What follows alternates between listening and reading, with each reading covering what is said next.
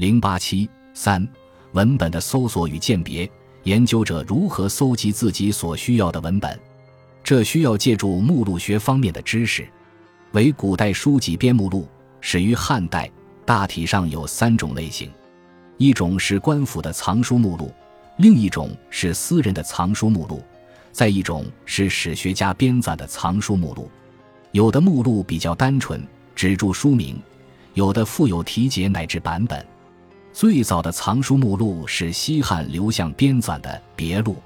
汉成帝指派刘向整理皇家藏书，他每教完一部书，便作序录一篇，概括大意，汇集成册，编为《别录》一书。刘向去世后，其子刘歆接着做此事，编纂《七略》一书。可惜这两部书都失传了，但其编辑思路在班固编纂的《汉书艺文志》中得以延续。《艺文志》把皇家藏书分为六类，指六艺。指诸子，指诗赋，指兵书，指术数，指方剂。古代读书人很看重译文志，有不通译文志不能读天下书的说法。汉以后，史家继续为皇家图书馆编目录。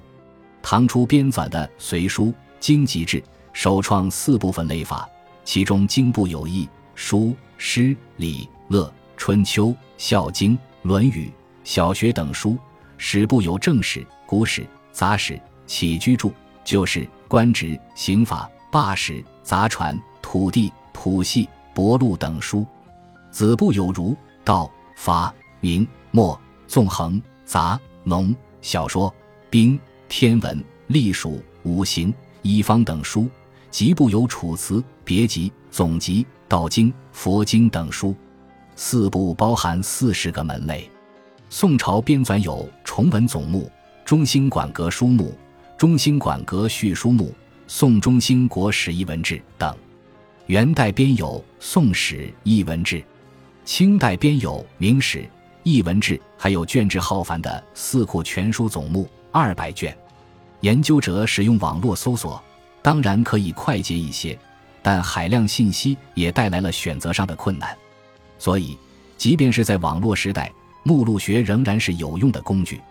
研究者可以根据目录学提供的线索，把研究对象的著作尽量都搜集起来，充分占有第一手资料，为进一步研究打下坚实的基础。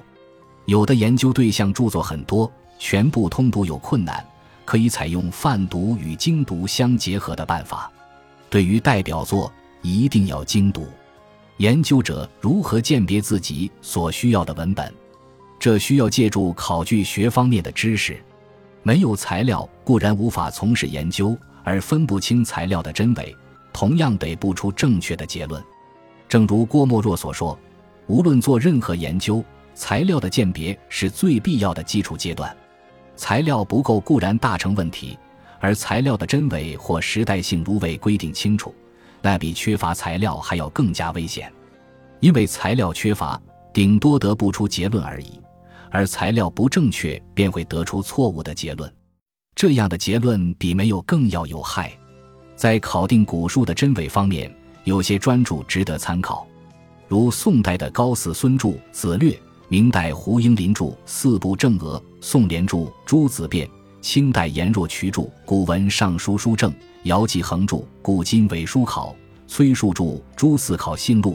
晋人梁启超著《古书及其时代》，罗根则著《诸子考所》，张欣邓著《伪书通考》。考据辨伪毕竟不是哲学史家的专长，要求他们把每本书都考定清楚，有些强人所难。有的哲学史家如胡适喜欢做这方面的事情，亦未尝不可。大多数研究者不必效法他，研究者可以借鉴考据学家的观点，不必事必躬亲。不过。对于考据学家的结论，不能不信，也不能全信。他讲的有道理，研究者可以认同；讲的没道理，研究者也可以拒斥。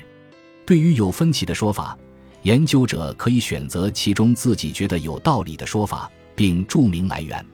考据学毕竟不是实证科学，完全证实或完全证伪都是难以做到的。即便证明某书是伪书。也不意味着此书没有史料价值，如《周礼》真以为是周公所作，当然是错误的。但作为汉代的作品，则是真实的。